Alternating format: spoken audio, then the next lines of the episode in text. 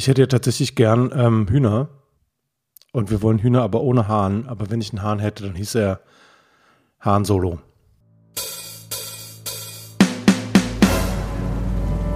Die drei Rätselleichen. Der Fan-Podcast.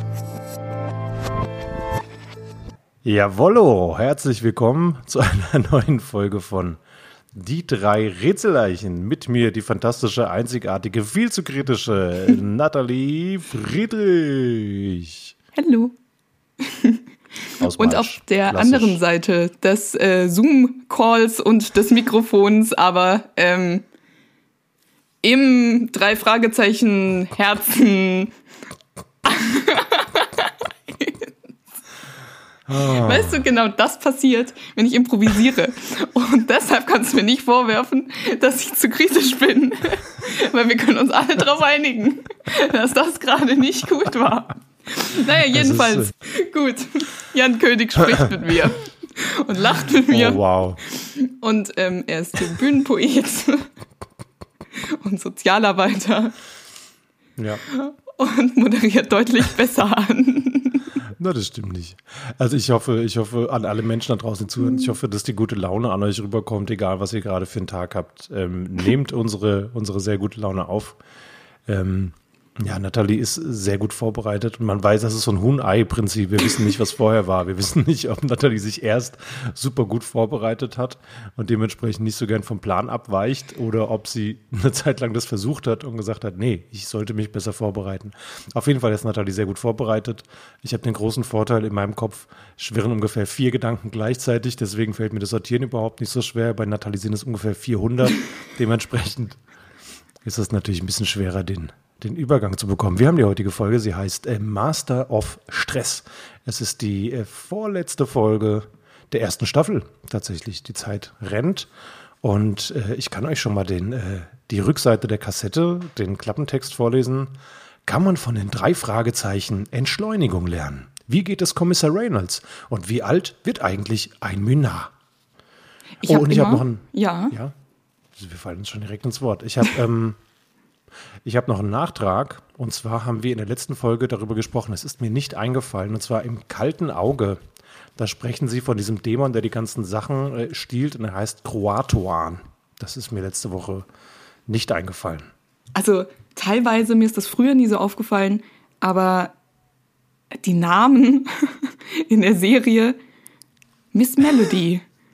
Ähm, warte, was, was war das? Oh Mann, ich habe dir doch, ich habe dir doch, ich habe dir doch vier Namen geschickt, auf die ich überhaupt nicht klar gekommen bin. Ja. Doe Dungeon, auch so, war so, oh, Dungeon, sag bloß, er entwickelt Abenteuerspiele. Ja, wobei, ja, vielleicht war das auch ein Künstlername. Das wissen wir natürlich nicht. Okay, okay. Aber du hast absolut recht. Also die, die Namen sind schon, also wir hatten ja über August August haben wir schon ausführlich gesprochen. Ähm, ich finde leider tatsächlich nicht mehr, wo du mir diese Namen geschickt hast, weil wir aber auch relativ viel kommunizieren. Äh, de dementsprechend kriege ich das gerade nicht. Aber du hast recht, ja. Also die, die Namen sind schon, sind schon ein bisschen schwierig. Roxanne Nee. Elfman, Jason Jackson und August August. Ja, genau. Ich glaube, sie lieben, sie lieben halt diese Alliteration, ne? Justus Jonas. Gut, ist der einzige von den drei jetzt, aber Nein, Jeder ich weiß, finde, es gibt durchaus, äh, durchaus durchdachte Namen, wo es auch so Passnamen sind, Schall und Rauch. Und dann gibt's welche, das ist zu gewollt. Ich glaube, das ist dann wirklich so ein, okay, wie viele in Anführungszeichen sprechende Namen kriegst du in deine Folge, ohne dass sich jemand beschwert?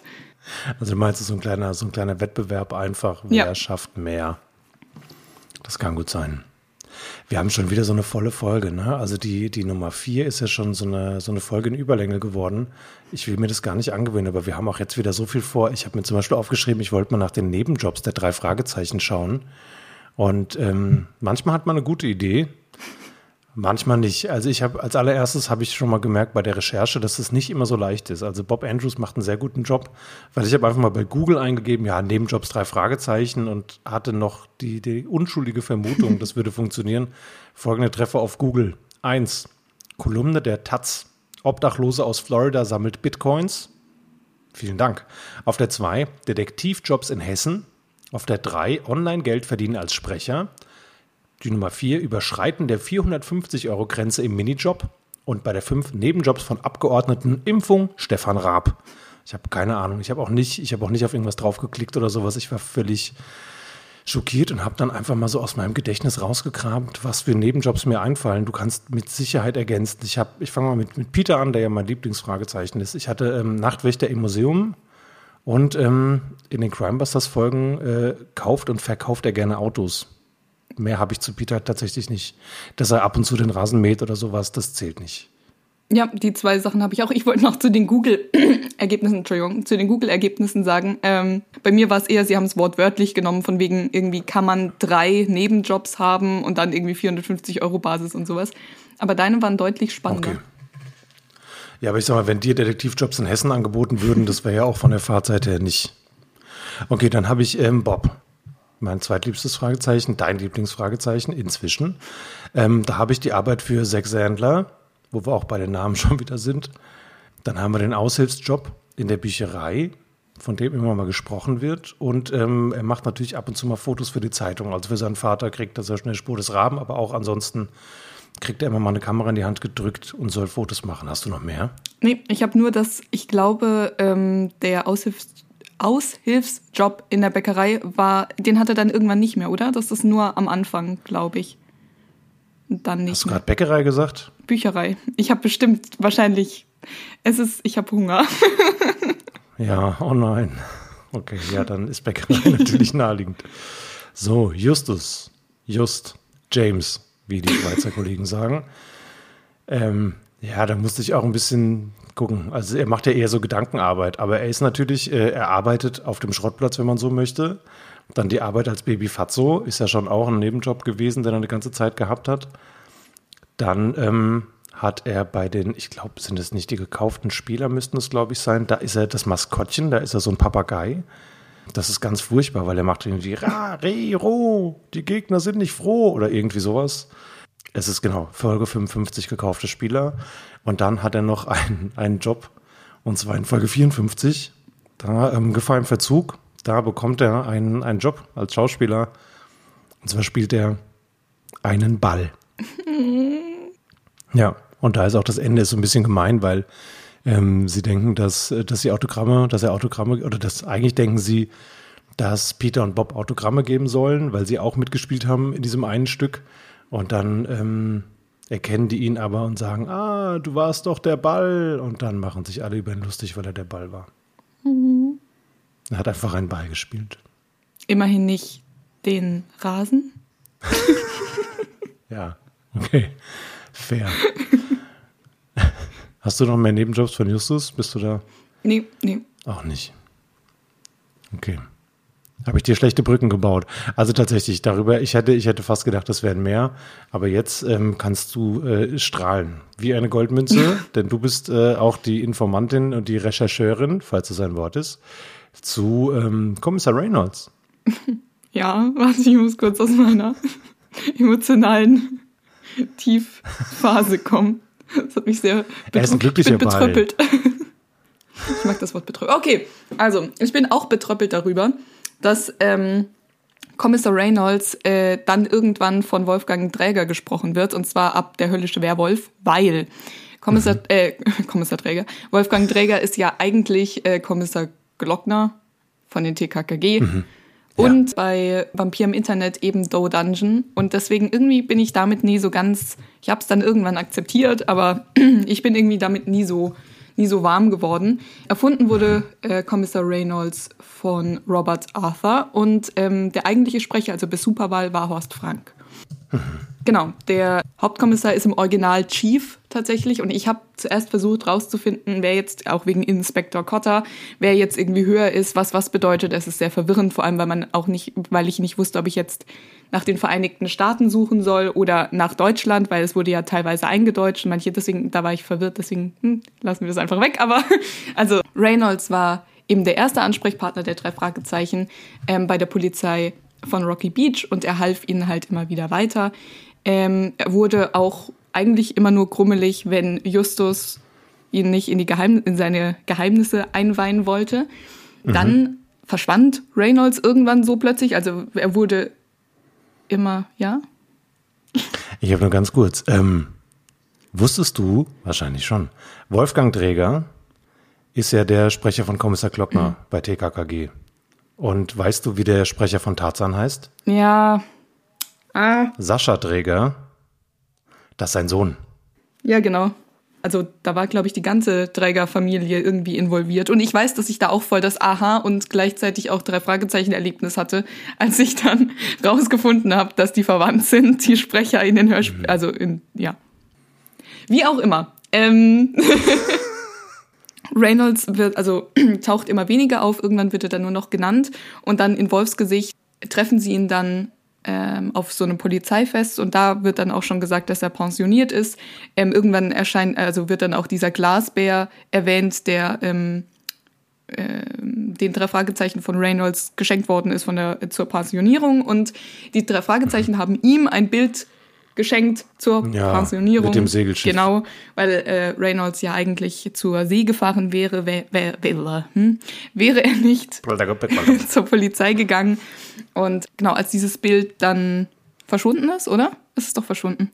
Es wurde gestohlen, ja. Genau. Ähm, da ist dann der erste Zusammenstoß mit Inspektor Cotter und Inspek äh, Kommissar Reynolds in einer Folge. und Kommissar Reynolds spricht außerdem äh, Englisch und Spanisch, das wusste ich zum Beispiel nicht.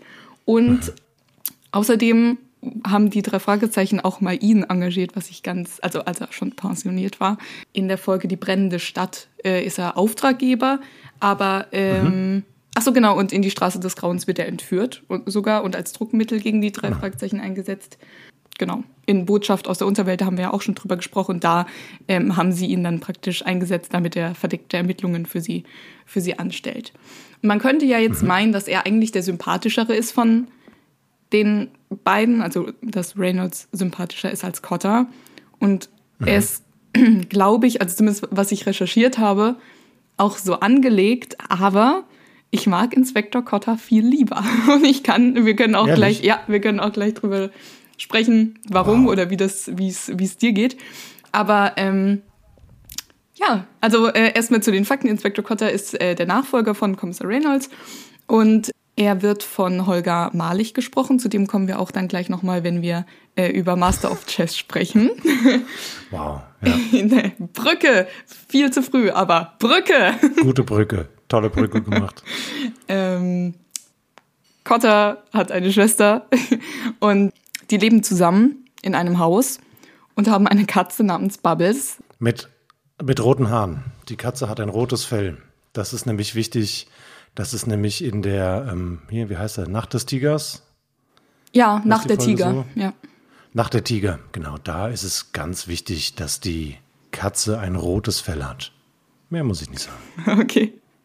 Ähm, genau, und in Botschaft aus der Unterwelt wird erwähnt, dass Cotta einen Bruder hat. In seiner Freizeit geht Cotta nicht gerne segeln, sondern angeln. Und seinen Vornamen hält er streng geheim, was ich voll, voll spannend finde. Also ein paar äh, behaupten, dass es Dave ist, aber das ist falsch, weil das einfach nur die Entsprechung aus der, ah, warte, der englischen oder der die drei Folgen ist. Naja, auf jeden Fall gehört's, also sein Vorname wird geheim gehalten. Und er ist halt am Und er hat, Anfang ein, er hat ein Plakat, er hat ein Plakat von ähm, Humphrey Bogart. Bogart in seinem Büro hängen, weil er ein Riesenfan ist. Ne? Ja, Und bei, bei die drei ist es, ähm, da heißt er Milton. Also da hat der, da hat der Kommissar, der Inspektor, da heißt er, glaube ich, Inspektor Milton. Und wenn ich nicht ganz falsch bin, ist es aber der Sprecher von Cotter auch. okay.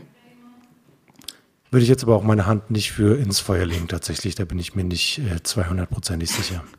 Okay, gut. Ja, also äh, Cotter ist auch überarbeitet, was man auch an den Haaren ablesen kann. Ähm, er- Wer er wird dann nicht? auch eben, deswegen Master of Stress. er wird dann tatsächlich auch ein bisschen grimmiger, grummeliger, was natürlich auch mit der Überarbeitung zusammenhängt. Und äh, im Geisterbunker ist er ja sogar nicht da. Also da ist er ja auf einer mehrwöchigen Erho- Erholungskur. Das heißt, ähm, ja, das Ganze setzt ihm schon sehr zu. Inspektor Cotter rettet natürlich sehr, sehr oft die äh, drei Fragezeichen durch sein Eingreifen, äh, manchmal sogar vor dem Tod.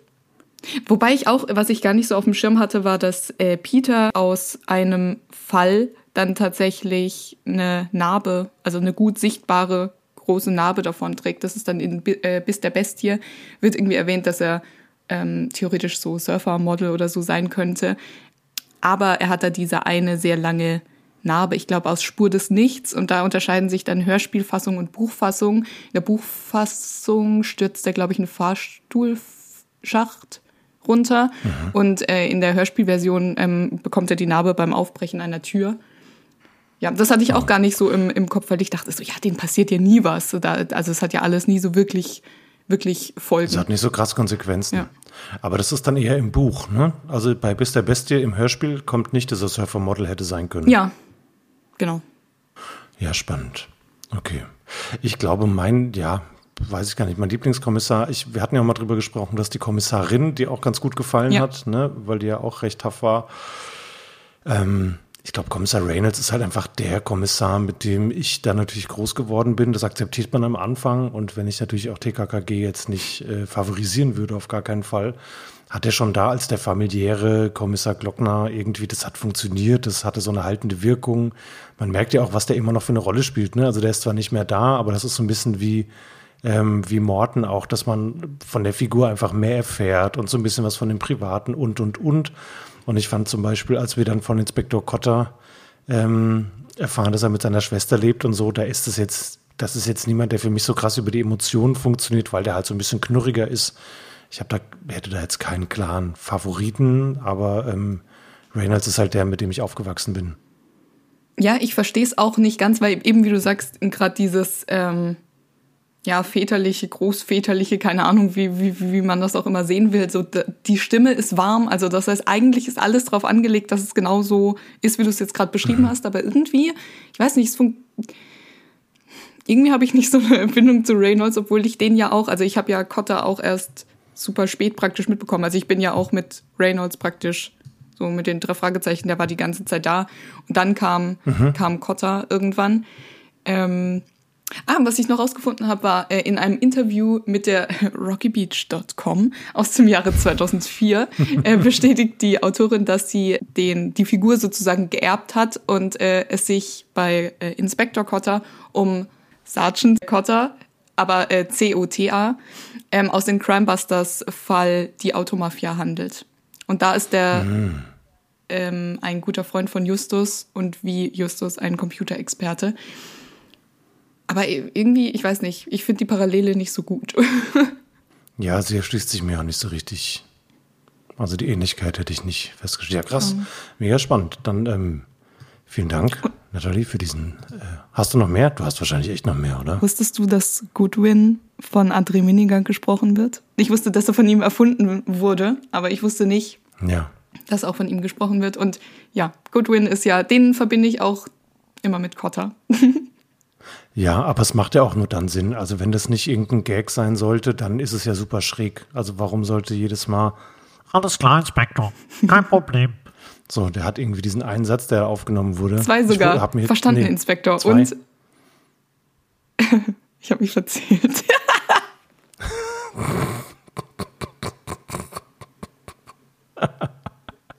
Ich habe zwei mit ihm verbunden. Und zwar als Goodwin legen sie ihm die Handschellen an und er hat dann verstanden. er hat bestimmt zwei Sätze. Irgendwo finde ich noch einen anderen Satz. Wenn du, wenn du lang genug suchst, das ist deine Aufgabe für eine der nächsten Folgen, kannst du gerne mal gucken, was der zweite Satz von Goodwin sein könnte. Vielleicht ist es auch ein Satz, den wir nicht hören. Ne? Vielleicht hat er auch einen geheimen so Satz, Fledermausartig. der so ist. Fledermausartig. Vielleicht sagt er irgendwas offscreen, wie man so schön sagt. Fantastisch. Ja, wir bleiben, wenn du nichts einzuwenden hast, würden wir beim äh, Informationsservice bleiben. Ich habe nämlich Informationen über den Myna rausgesucht. Hau raus. Aber weil, ja, aber ich bin natürlich äh, da, da, da der König nur so hoch springt, wie er muss, habe ich äh, sehr viel weniger. Ich habe sehr viel weniger Informationen. Ich versuche so in meine Tiererzählerstimme reinzukommen. Moment. Der Beo oder Myna ist eine Vogelart, die zur Familie der Stare gehört. Beheimatet ist der Beo in Sri Lanka, Südwestindien, Ostindien, dem Himalaya-Gebiet, Hinterindien, Borneo, Java und den kleinen Sudaninseln. In den tropischen Wäldern lebt er paarweise oder in kleinen Familienverbänden. Als Weichfresser ernähren sich Beos vor allem von Früchten und Insekten. Der Beo besitzt ein munteres Wesen. Wegen seiner ausgesprochenen Sprachbegabung ist er nicht nur in seiner Heimat ein beliebtes Heimtier. Allerdings sind die vom Beo erzeugten Töne laut. Die Vögel haben eine Lebenserwartung von etwa 15 Jahren. So, das ist das, was ich habe.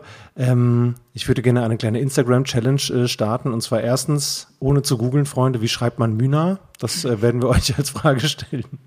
Und auf dem, äh, auf dem Cover von dem Fall, super Papagei, bei dem er auftaucht, ist definitiv kein Müna, sondern ein Papagei. Aber ich glaube, das kann man sich so ein bisschen schon ähm, erahnen. Das sieht schon sehr Papagei-esk aus, was da auf dem Cover ist. Aber ich, ich würde auch noch mal ein Foto von einem Müna posten, dass ihr wisst, wie er aussieht. Und dann ist nur die Frage, wisst ihr auch, wie man es schreibt? Also eine Sache haben sich ja die HörspielmacherInnen ähm, sehr zu Herzen genommen, und zwar der Satz, die vom Beo erzeugten Töne sind laut. Ja, da hat die Frau Körting direkt gedacht, den nehmen wir. Super duper. Ich würde ähm, total gerne jetzt, äh, wir machen jetzt weiter und zwar mit der Einzelkritik des Master of Chess. Chess, Chess, Chess, Chess, Chess. Und ähm, ich habe mir ein paar Quizfragen. Ähm, die sind alle leicht. Also du brauchst gar nicht so zu gucken. Ich kann natürlich, das ist schön, das ist schön an so einem Podcast. Ich kann immer euch, ich kann euch so den Audiokommentar geben. Ähm, es sind sehr leichte, es sind sehr leichte Fragen. Ich glaube, das wäre ein schöner Einstieg. Wir haben jetzt sehr viele Informationen den Leuten auf die Ohren gegeben. Ähm, natürlich mit unseren harmonischen Stimmen und sehr viel guter Laune und Lachen, aber nichtsdestotrotz würde ich jetzt, glaube ich, ein kleines, luftiges Quiz anschließen und dann gehen wir in die Einzelkritik des Master of Chess, bei der wieder klar wird, dass Nathalie ungefähr 14 Mal besser vorbereitet ist als ich. Ich logge C ein. Das Quiz. Bist du bereit, Nathalie? Ja.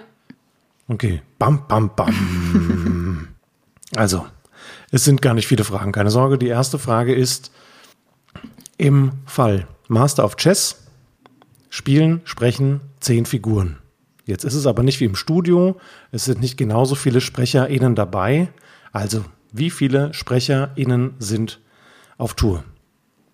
Sind es A, 6, B, 16, C, 2, D, 42? Ich muss aber auch sagen, der Erzähler wird, mitges wird mitgezählt. Okay, ich wollte gerade fragen. Ja, okay, war. Ähm, okay, warte. Also es sind auf jeden Fall drei Schauspieler. Es sind. Oder nur zwei. Oh, jetzt bin ich verwirrt. Warte. Nee, zwei bei Master of Chess, glaube ich. Huh. Okay, ähm, der Erzähler und dann die drei. Eigentlich sechs, oder? Möchtest du das, möchtest du das einloggen? Ja. Das ist richtig. okay. Genau, es sind sechs Stück. Es gibt, den, es gibt natürlich die drei Fragezeichen. Das ist keine Überraschung. Es gibt einen äh, Sprecher für die Männerrollen, eine Sprecherin für die Frauenrollen und dann noch den Erzähler Helmut Kraus. Und um den geht es schon in unserer zweiten Frage. Ähm, Helmut Kraus ist nämlich nicht nur der, der Sprecher der Live-Touren, sondern ähm, er hat auch synchronisiert, er hat auch geschauspielert und jetzt möchte ich von dir wissen, in welchen zwei Rollen hören bzw. sehen wir Helmut Kraus noch? A. Pumuckel und Eddie Murphy. B. Hermann Paschulke und Samuel L. Jackson. C. Schlupf vom grünen Stern und Dwayne The Rock Johnson. D. Bibi Blocksberg und Denzel Washington. Die Hälfte kannte ich einfach nicht. Aber ich sehe ihn bei Pumuckel, deswegen A. Oh Gott, nein. Okay. Das ist das erste Mal, ganz kurz, wir halten inne. Wir ähm, widmen eine, das ist das erste Mal, dass Nathalie eine Frage absolut falsch beantwortet. Also die Pumuckel ist Hans Klarin.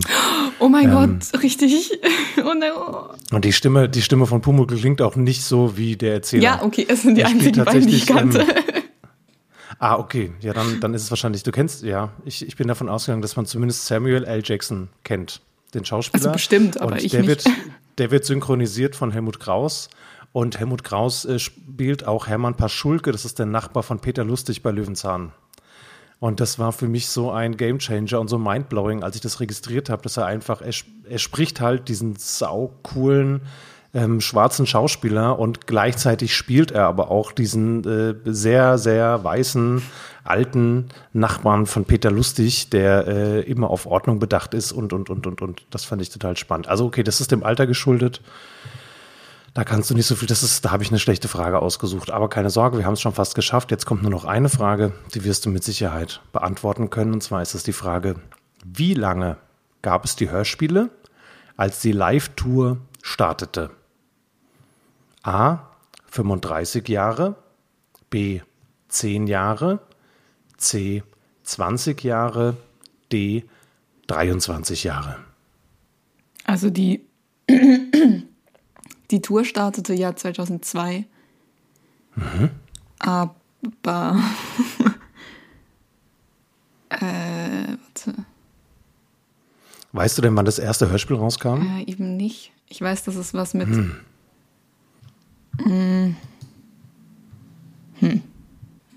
Wir können ja, wir können ja mal runterrechnen. Wir können uns ja mal schauen, ob wir uns das gemeinsam erschließen können. Also pass auf, wenn Antwort A richtig wäre, jetzt muss ich selbst rechnen, wenn Antwort A richtig wäre, dann wäre das erste Hörspiel rausgekommen. Ähm, Moment. Mhm. 67. Nee, doch. Also 67 hätte das erste Hörspiel rauskommen müssen, wenn Antwort A richtig ist. Wenn Antwort B richtig ist, hätte das erste Hörspiel 92 rauskommen müssen. Wenn Antwort C richtig wäre, hätte das erste Hörspiel 82 rauskommen müssen. Und wenn Antwort D richtig wäre, hätte das erste Hörspiel 1979 rauskommen müssen. Ich weiß, dass ich bei Spotify oben diese Jahreszahlen. Ah Gott. D? D. Ja, Okay. ist richtig. 1979 kam das erste, kam das erste Hörspiel raus, tatsächlich. Wow, guck mal, da habe ich dich jetzt ganz schön getriezt. Das war gar nicht mein. Ich finde den, ich finde den Jahreszahlen wirklich, wirklich schlecht, ähm, was auch sehr dumm ist, weil ich äh, Geschichte vier Stünder hatte. Aber es hat mich halt super interessiert. So, mich hat, mich hat, also, und ich konnte das schon auch chronologisch immer einordnen, aber wenn man mich dann nach Zahlen gefragt hat, war ich komplett raus. Hast du gerade gesagt, du hast Geschichte vier Stünder? Achso, ich glaube, bei uns heißt es LK. Ja, bei, also gab's oder? auch irgendwie, also bei uns hieß es der Vierstünder, Nee, aber es gibt spannend. auch, äh, also keine Ahnung. Also ich glaube, so ziemlich alle Klassenstufen außer unsere haben LK gesagt, aber Okay, ne, ich finde ist ja auch cool. Ich finde vier Stunden klingt cooler als LK, als wenn man irgendwie bei der Kripo angestellt oder sowas. Alles gut. So, wir, wir ge- begeben uns jetzt in Terrain, auf dem äh, ich auf jeden Fall dir nichts vormachen kann. Wir befinden uns in der Einzelkritik von Master of Chess. Ne? Das ist das erste Live-Hörspiel. 2002 kommt es raus. Bis heute haben wir fünf Live-Hörspiele. Das zweite ist der Superpapagei von 2004, das dritte der seltsame Wecker von 2009, das vierte Phonophobia von 2014 und das fünfte der dunkle Taipan von 2019. Wenn man sich die Cover allein schon anschaut, merkt man, dass Oliver Rohrbeck optisch kaum altert. ähm, Im Gegensatz zu den anderen, möchte ich fast sagen. Also während natürlich ähm, Jens Wawritschek seine, seine Stimme immer sehr frisch hält und Andreas Fröhlich auch alles andere als alt ist, merkt man bei den zwei optisch auf jeden Fall schon eine Veränderung. Das Ganze wird geschrieben von Stefanie Burkhardt. Das ist auch der einzige Fall, der von ihr geschrieben wurde. Ich habe sehr viel DVDs gekauft ähm, als Recherche. Das war jetzt das erste Mal, dass ich für die Recherche Sachen einkaufen konnte. Das hat mir richtig Bock gemacht. Ich habe sie jetzt alle zu Hause. Ich habe jetzt, also den, den dunklen Taipan gibt's nicht. Ähm, vielleicht noch nicht. Äh, Phonophobia habe ich für mich das schwächste ähm, Live-Hörspiel. Seltsam Wecker, Live und Ticking. Das war tatsächlich das erste, was ich äh, live gesehen habe. Ähm, und den Superpapagei früher immer beim Bügeln. Und auf jeden Fall, jetzt habe ich, ähm, jetzt habe ich sie alle zu Hause. Ich habe es äh, geschaut und gehört, weil wir auch darüber sprechen wollten, was da der Unterschied ist. Magst du mal sagen, worum es geht, Nathalie? Ja. Also. Eine Autopanne im strömenden Regen zwingt die drei Fragezeichen Justus, Peter und Bob dazu, Zuflucht auf Schloss Blackstone zu suchen. Ein Blitz trifft die Stromleitung und hüllt das Schloss in Dunkelheit. Das alte Gemäuer macht einen gespenstischen Eindruck. Das bestätigt auch Graf Gallagher, der Schlossherr, der den drei Fragezeichen erzählt, dass es in seinem Schloss spukt. Die Figuren auf einem jahrhundertealten marmornen Schachtisch bewegen sich jede Nacht wie von Geisterhand geführt, doch immer nur um einen Zug. Ein genial durchdachten Schachzug. Der Graf wird offensichtlich zum Spiel herausgefordert, doch warum und von wem? Die drei Detektive ahnen schnell, dass es hier um viel mehr als um eine Partie Schach geht. Wow. Sehr gut. Das ist der Inhalt. Und ähm, die, also es gibt einen Unterschied zwischen den Aufnahmen. Also die äh, CD-Aufnahme ist äh, von 2002, vom 30.09. Ähm, in Berlin aufgenommen, im Cinemax Kolosseum. Und äh, die Aufzeichnung äh, auf der DVD ist äh, aus der Aufnahme in Münster. Und ähm, Ja. Da habe ich ein bisschen recherchiert. Die DVD ist 2008 erschienen. Das heißt, ja, also ich kann nicht genau sagen, wann die in Münster waren. Ich war nur ganz am Anfang verwirrt, weil Münster nicht auf der 2002er Tourliste stand. Und dann, ja, so bin ich dann äh, drauf gekommen. Was ich noch sagen wollte, der dunkle Taipan, den kann man leider noch nicht angucken, aber offenbar kann man auf Apple Music den Mitschnitt anhören, was ich ein bisschen als Spotify-Fan ein bisschen mies finde. Ja, gut, aber wenn du sagst, wenn du sagst, ähm, die, die DVD von Master of Chess kam sechs Jahre später, dann müssen wir einfach nur bis 2025 warten. Sag das nicht. Das ist ja kein Problem. Ja, es ist auch Nein, insofern schon alles ein bisschen schneller. kein Problem, dass äh, ich nämlich finde, es ist wirklich schlimm. Also ich hatte es nicht so schlimm in Erinnerung, aber ich finde es wirklich schlimm, sich eine Live-Show anzuhören. Also ich glaube, das macht tatsächlich nur Sinn, wenn man da war oder wenn man sie gesehen hat. Aber ja, also es, es, es funktioniert ja auch so viel, auch ganz viel von dem Humor, über den wir noch sprechen werden, funktioniert ja über die, die Mimik und zum Beispiel die, also die Frauenstimmen bis auf die der Verbrecherin und äh, die der Gräfin. Also wenn die Gräfin dann nicht mehr betäubt ist. ja. Nur die finde ich okay. Alle anderen sind so anstrengend, aber ich finde sie erträglicher, wenn man die Schauspielerin dazu sieht, als wenn man es nur hört. Ja, das stimmt. Also ich hab's, die habe ich natürlich schon erzählt, aber das äh, wissen natürlich unsere Hunderte und Tausende von äh, treuen ZuhörerInnen noch nicht. Ähm, tatsächlich, also bei mir war es so, ich habe äh, die DVD bestellt, die wurde dann aber zu irgendeinem Paketshop gebracht, der, weiß ich nicht, auf jeden Fall in einem anderen Postleitzahlengebiet. Das ist äh, etwas abenteuerlich, auch ein bisschen gruselig, hier, dieser Laden. Aber gut, das heißt, ich hatte das ganz lange nicht. Als ich dann die DVD hatte, ist mir aufgefallen, ich habe kein SCART-Kabel mehr, dann musste ich mir erstmal ein SCART-Kabel organisieren. In der Zeit habe ich es dann erstmal als Hörspiel gehört und da finde ich auch die Frauenrollen, genau, die, die, die Gräfin, als sie dann später in der tiefen äh, Stimme Ja. äh, spricht, ist okay und nicht die Verbrecherin, sondern die Schachspielerin. Ja, genau. Die, die, die, die Schachspielerin, die spricht noch in Ordnung, aber die, genau, die Gräfin, das ist so furchtbar. Ich habe mich da wirklich durchgequält und dachte, Alter, das gibt's doch nicht. Und dann habe ich die DVD ähm, zusammen mit meiner Freundin geschaut. Das war das letzte Mal, dass wir ein Hörspiel-DVD, weil sie auch gesagt hat, so hier, guck mal, prinzipiell Hörspiele hören, ja, ist jetzt nicht so ihrs, aber das zu gucken ist dann nochmal eine Spur.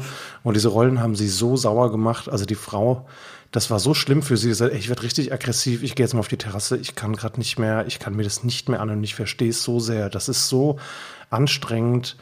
Ja, ich verstehe natürlich, dass man da so eine Varianz reinbringen soll, dass man irgendwie versucht, da verschiedene, das ist ja auch die erste, ne, das war die erste Tour, da wussten sie noch gar nicht, was und wie und wo. Das ist noch so ein bisschen spartanisch. Es ist natürlich, es gibt noch einen Lichtmenschen, es gibt einen Tonmeister und es gibt den Geräuschermacher nochmal auf der Bühne. Das heißt, sie sind irgendwie zu neunt auf der Bühne. Ähm, und sind, wenn man, was man so hört, total geflasht davon, was das, wie krass das ist. Ich bin recht froh, dass die, ähm, dass das aufgenommene, die Live-Aufnahme, die nur für die Ohren bestimmt ist, eine andere ist als die DVD, weil ähm, auf der DVD steigen sie noch mal öfter aus und machen irgendwelchen Quatsch und und und. Das hätte sich im Hörspiel oder hätte sich das überhaupt nicht getragen und du hast absolut recht, die, viele Gags sind mir einfach, haben einfach nicht für mich stattgefunden. Natürlich weiß ich, wie Oliver Rohrbeck aussieht und wenn er sagt, ich habe ein, ein Haar Ja. in die Tür geklebt, dann verstehe ich, warum Leute lachen. Aber bei vielen anderen Sachen habe ich das dann nicht so verstanden und das ist auch, ähm, was so interessant ist, die, ähm, der Unterschied von den Aufnahmen, einer, der besonders ist, wenn dieser Gang später zusammen, zusammenfällt, Stimmt. dann gibt's bei der, bei der Hörspielaufnahme, hört man nur das erste Geräusch, bei dem er irgendwie so ein macht und Helmut Kraus sagt noch, naja. Und dann die Aufnahme, die dann in Berlin ist, die man sich auch, äh, in Münster ist, die man sich auch anschauen kann, da macht er danach, ähm, hält er sich so dieses Mikrofon nochmal äh, an den Mund und macht und alle, und er sagt, na geht doch. Also das sind dann so, so Unterschiede, ja. Also ich finde den, den, den Fall finde ich gut. Ähm, wir kommen ja auch irgendwann zur Bewertung. Aber ähm, definitiv lieber die DVD gucken, wobei man zum DVD gucken muss man schon, glaube ich, stärkerer Fan sein, dass man sich da die Zeit nehmen möchte, als jetzt einfach ein Hörspiel, was man auch so ein bisschen nebenbei hören kann.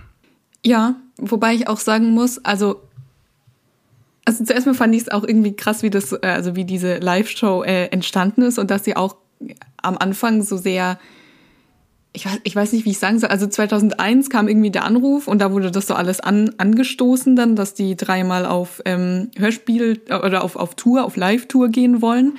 Ähm, und Europa hatte dann natürlich noch überhaupt keine Erfahrung, weil sie ja nicht irgendwie, keine Ahnung, Sprecher plötzlich losschicken. Aber es waren so viele Fananfragen, ja, können wir mal im Studio vorbeikommen und keine Ahnung was. Und dann haben die sich gedacht, okay, wir drehen das einfach um und äh, bringen jetzt praktisch das Studio zu den Leuten.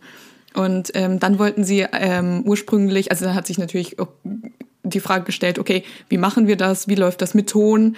Ähm, kann man das alles so umsetzen? Wann müssen wir irgendwas einspielen? Kann man Geräuschemacher da irgendwie auf die Bühne setzen? Und wie geht man mit, mit ähm, Fails oder äh, Pannen um, die auf jeden Fall passieren werden, etc. etc. Und dann eben auch die Location. Also sie wollten eigentlich nicht in so Sachen wie ähm, SAP-Arena, wo eigentlich Rockkonzerte und so sind, sondern lieber in Theater. Aber Theater werden halt meistens von Leuten betrieben, die jetzt nicht so viel von den drei Fragezeichen irgendwie, die die nur so vom Hören sagen kennen, offenbar. War es so gewesen. Und ähm, deswegen. das ist die perfekte Beschreibung für ein Hörspiel. Ich bin Hörspielsprecher. Ich lebe vom Hörensagen. Okay. Weißt du, immer wenn ich gerade, jetzt bin ich einmal professionell, Jan. Du bist immer professionell. So, und äh, die Leute dann in den Theatern wussten halt dann nicht, was möglich wäre ähm, oder was man irgendwie aus den drei Fragezeichen aus so einer Live-Show rausholen könnte. Und dann lief es darauf hinaus, dass es eine ganz bunte Mischung irgendwie war aus Theatern, aber auch großen Konzertsälen als ich zum Beispiel in der Tour, äh, im Tourplan geschaut habe, hab, die waren einfach in Ludwigsburg äh, im Scala und ich, ich kenne das ja. Ich bin, ich bin da selbst auf der Bühne gestanden und ich hätte so gefeiert, wenn ich da an diesem 5.12.2002 da gewesen wäre. Ich wäre da so, so gern ja. gewesen. Aber ich war eins. Ich wollte gerade sagen, da hätte dich aber jemand bringen müssen, da wärst du nicht selbstständig hingekommen. Da hättest du auch so lustige Mickey Maus Kopfhörer aufbekommen, damit die Lautstärke dich nicht so kriegt. Ja. Aber das wäre natürlich ein Fest gewesen. Genau, und äh, die ja. Regie hat eben dann ähm, der Sprecher von, von Inspektor Cotter übernommen.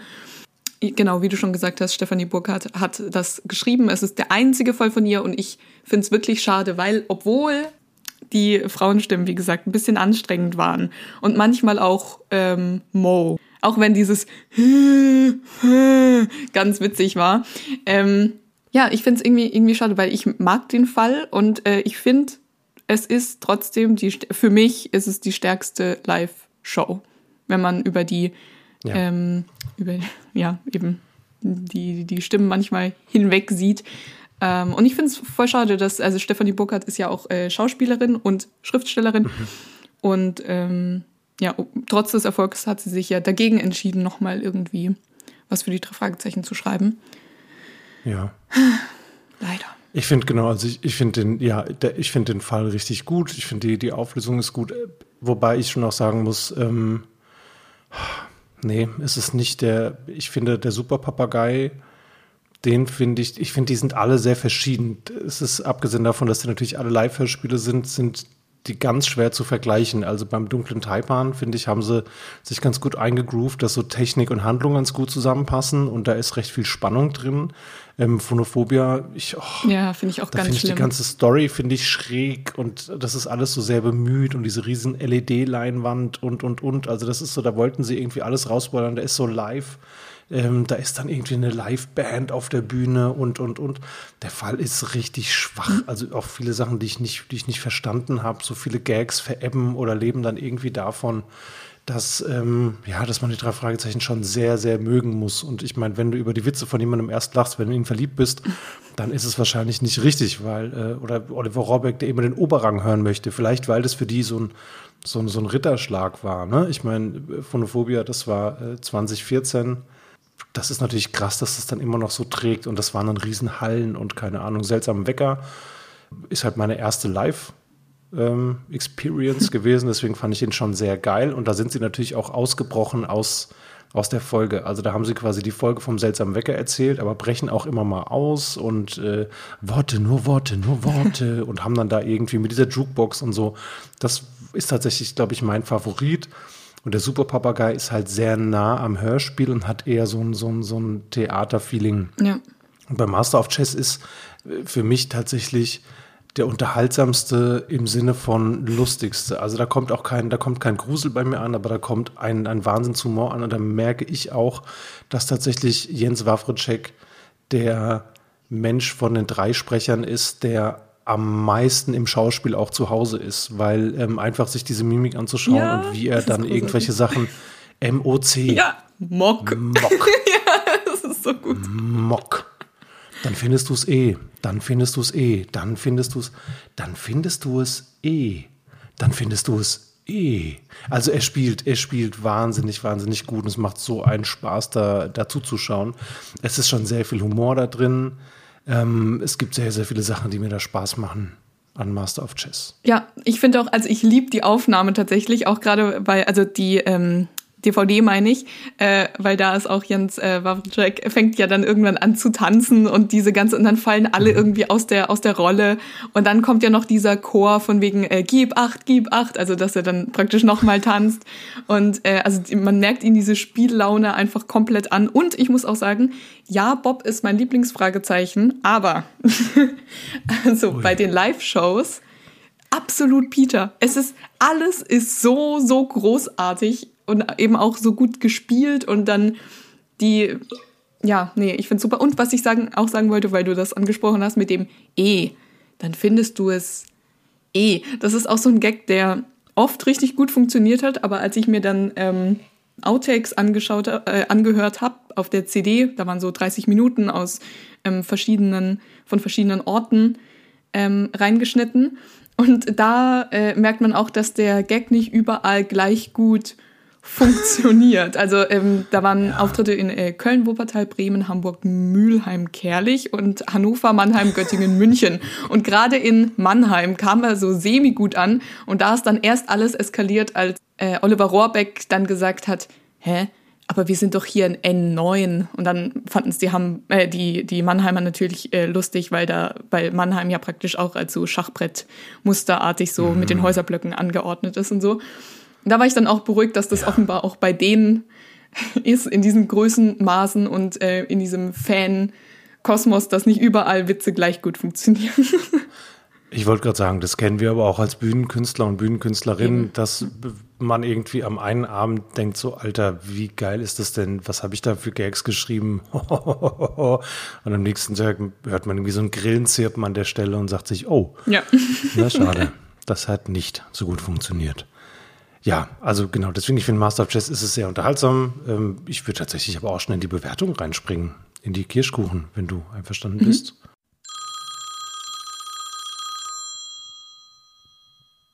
Mach den Verstärker an. Die Einzelkritik. Wie bewertest du denn den Gruselfaktor? Ach so, wir fächern das so auf. Ähm, Ja, wie du magst. ja, nee, Gruselfaktor. Also ich meine, da ist zwar ein Gruselschloss und es ist schon, also es hätte Potenzial gruselig zu sein, aber Dass die, äh, ja, was ist sie denn? Wie heißt sie? Was ist denn die, die Originale? Also, das ist auf jeden Fall die Frau, die dem Grafen zur Hand geht, bei der wir später herausfinden, dass sie ein doppeltes Spiel spielt. ähm, die Tatsache, dass sie ganz oft sagt, wie gruselig alles ist und dass er so schlechte Nerven hat, macht es für mich nicht gruselig. Ich finde, das ist sphärisch. Da finde ich tatsächlich auch, ist das Hörspiel so ein bisschen überlegen. Also natürlich was anderes, ob ich mit offenen Augen mir da so ein Spiel anschaue, bei dem nur das Licht ausgeht, oder ob ich selbst unterwegs bin und kriege das so über die Ohren eingespeist und kriege die Musik und alles mit. Aber da habe ich, ja, habe ich mir so notiert. Das ist schon sphärisch, aber es ist jetzt nicht Grusel, Grusel. ganz kurz, du Ähm, meinst Anna.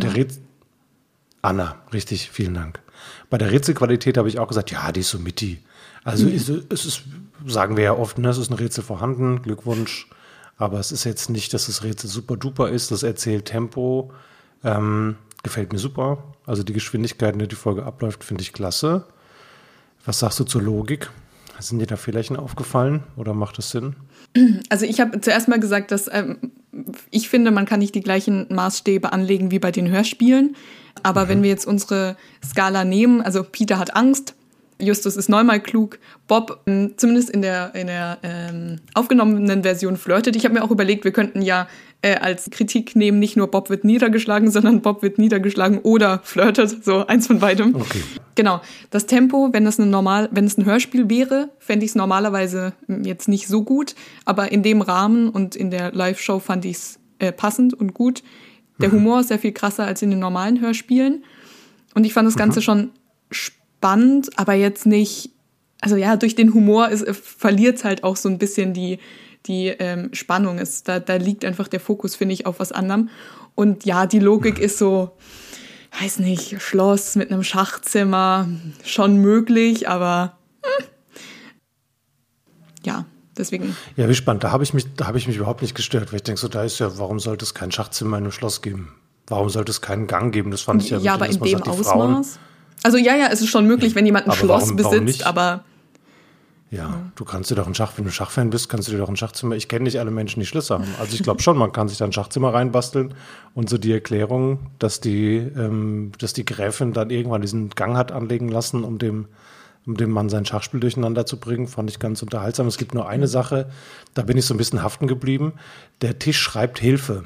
Also das heißt, irgendwie werden, werden da die Figuren bewegt. Ähm, das ist ja dann so mit diesen Hebeln, werden die Figuren bewegt, um Hilfe zu schreiben. Okay.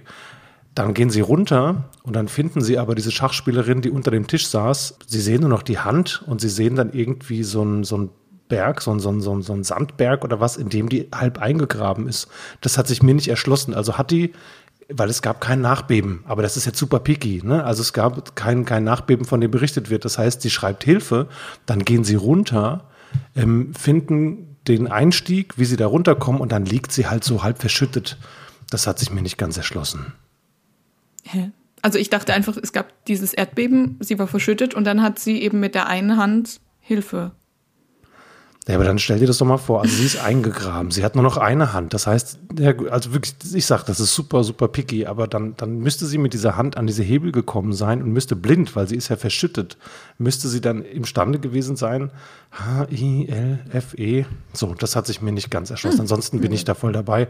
Und ähm, ich gebe dir wie so oft absolut recht. Man, es ist, es ist kein Hörspiel, Hörspiel. Deswegen ist es so ein bisschen schwer, unsere, ähm, unsere Skala anzulegen. Ich habe es trotzdem gemacht. Ähm, genau, also ich habe es tatsächlich trotzdem gemacht, aber vielleicht auch, Ja, weil ich ja es auch. erst als Hörspiel Also- gehört habe, bevor ich die DVD ähm, mir zugänglich machen konnte.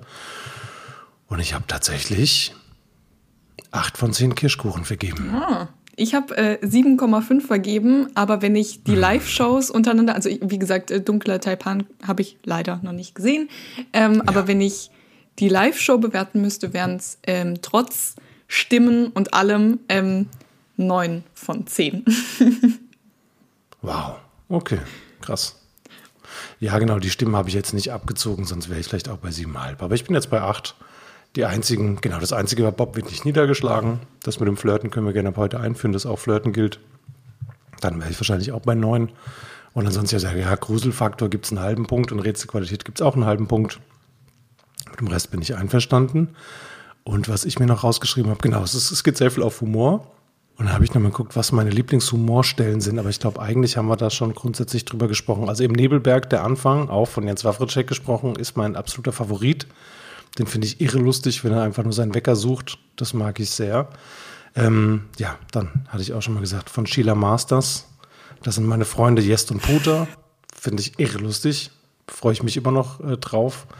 Und ähm, ja, ansonsten natürlich bei den Live-Shows ist ganz, ganz viel Humor dabei. Wobei ich finde zum Beispiel bei Phonophobia, da ist er mir ein bisschen zu sehr gewollt. Also da werden auch Gags so ausgespielt, dass man sagt, okay, wenn wir das jetzt zwölfmal spielen, wenn wir das jetzt 20 Mal sagen, dann hat auch die letzte Person im Raum verstanden, dass die Erwartungshaltung jetzt ist zu lachen.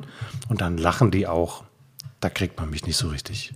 Was mir auch aufgefallen ist, also ähm, ich habe auch Master of Chess als allererstes angeguckt und erst dann Super Papagei und die anderen Sachen und es werden, werden schon einige Gags ähm, recycelt, was ich dann ein bisschen schade finde, weil dadurch ein bisschen diese, naja, wie soll ich sagen, der Eindruck entsteht von wegen so, hast du eins gesehen, hast du alle gesehen, was einfach nicht so ist, aber dadurch, dass eben diese Gags immer wieder auftauchen, ja, hat schon. Hast du eins gesehen, hast du alle gesehen und kennst doch nicht die ganze Wahrheit. Oh. okay. Wow.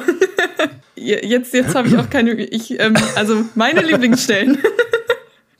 Also ich, wenn ich wirklich einen ganz schlimmen Tag habe, höre ich von der Superpapagei die Version von 2004. Da am Ende sind Outtakes aus sehr, sehr vielen ähm, Hörspielen und mhm. sie sind so großartig. Ich muss, ich weiß nicht, wie oft ich sie mir schon angehört habe, aber ich muss immer wieder lachen. Also das liebe ich und ähm, ich habe tatsächlich äh, nach meinen Lieblingshumorstellen in äh, Master of Chess gesucht und die anderen gar nicht so mit eingebunden, wie, mhm. wie du jetzt. Aber eben, also dieses Mock fand ich witzig. Was ich dann schade fand, war dann äh, Andreas Fröhlich mit, ähm, ja, bestimmt nicht McDonalds. Und dann lachen alle und ich finde so, das, das war wirklich ja. arg unlustig. Wodurch sie aber auch viel Humor irgendwie erzeugen, ist durch die Toneffekte, dann zum Beispiel dieses dramaturgische Das Schloss und dann ähm, donnert es so, so, so krass. Also mhm. so dieses absichtlich übertriebene. Was ich auch witzig finde, ist, wenn dann immer so nochmal rausgekehrt wird, dass Peter der Ängstliche ist. Also äh, Justus ist dann so, hallo, ist hier jemand? Und dann Peter, hallo. das ist so gut. ähm, oder was ich auch witzig fand, war. Ah, über eine Sache wollte ich noch ganz. Aber egal, dieses Kreuzverhör. Erinnerst du dich an das Kreuzverhör in Master of Chess? Also dann, ja. das fand ich ja. auch sehr, sehr lustig. Ich fand, ich mag diese Ausraster auch immer. Ja, genau. Ich mag auch den Ausraster von äh, Jens Wawritschek, dass er am Ende sagt, dass er mit Mo noch irgendwie die Gruft tapezieren ja. kann. Ähm. Stimmt, ja. Das fand ich auf jeden Fall sehr lustig. Das hat mir Spaß gemacht. Und worüber wolltest du noch diskutieren? Ähm, ja, du hast mich jetzt gerade durch, durch das, ähm, durch die Ausraster hast mich noch auf was drauf, drauf gebracht. Auch, auch immer wenn, wenn Peter äh, ironisch wird. Auch, oder am Anfang, wenn sich Bob und Peter streiten mit dem Schaltknüppel. dann so, na prima, bei meinem Auto wäre das nicht passiert. Dann nehmen wir das nächste Mal deine Schrottkarre und so Sachen. Genau. Ja. Äh, wir haben schon zweimal jetzt sogar drüber gesprochen, aber dieses ähm, irgendwas findest du eh eh. Und dann spielen sie das so lange, bis dann das, das Publikum lacht. Mhm.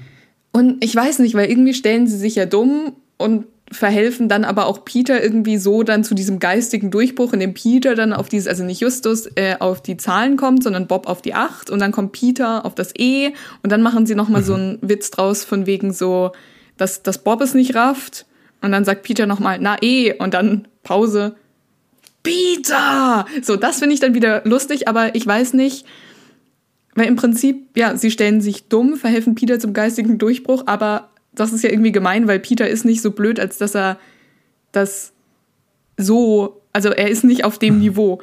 Und dann habe ich gedacht, man könnte das aber auch so interpretieren.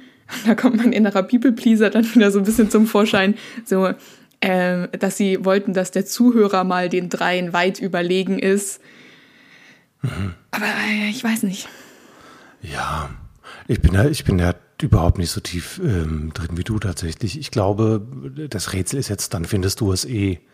Gib gut acht, dann findest du es eh. Da ist schon recht klar, worum es geht. Also, dass man dieses Rätsel so ein bisschen vereinfacht und sagt, naja, das soll schon so ein Miträtselcharakter haben. Ne? Also da macht man jetzt nicht ein Rätsel rein wie in den Hörspielen, wo es echt manchmal schwer ist, aber das, im Hörspiel muss es ja auch der Hörer, die Hörerin nicht lösen. Und ähm, deswegen glaube ich, sie spielen es einfach so aus. Das ist ja grundsätzlich ganz oft so, dass entweder Peter nochmal Sachen zusammenfasst und Justus dann auf die, auf die Lösung kommt oder ähm, manchmal hat auch Justus die Idee und lacht dann auch und sagt, jetzt weiß ich endlich, wie das ist, Justus, wenn du Bescheid weißt und wir nicht. Ich weiß genau, wie das ist und das macht richtig Spaß. So, also ich glaube, das teilen sie sich schon und da geht es einfach darum, dass man sagt, ey, das kann halt ähm, Jens Wawritschek, also Peter kann es am besten spielen.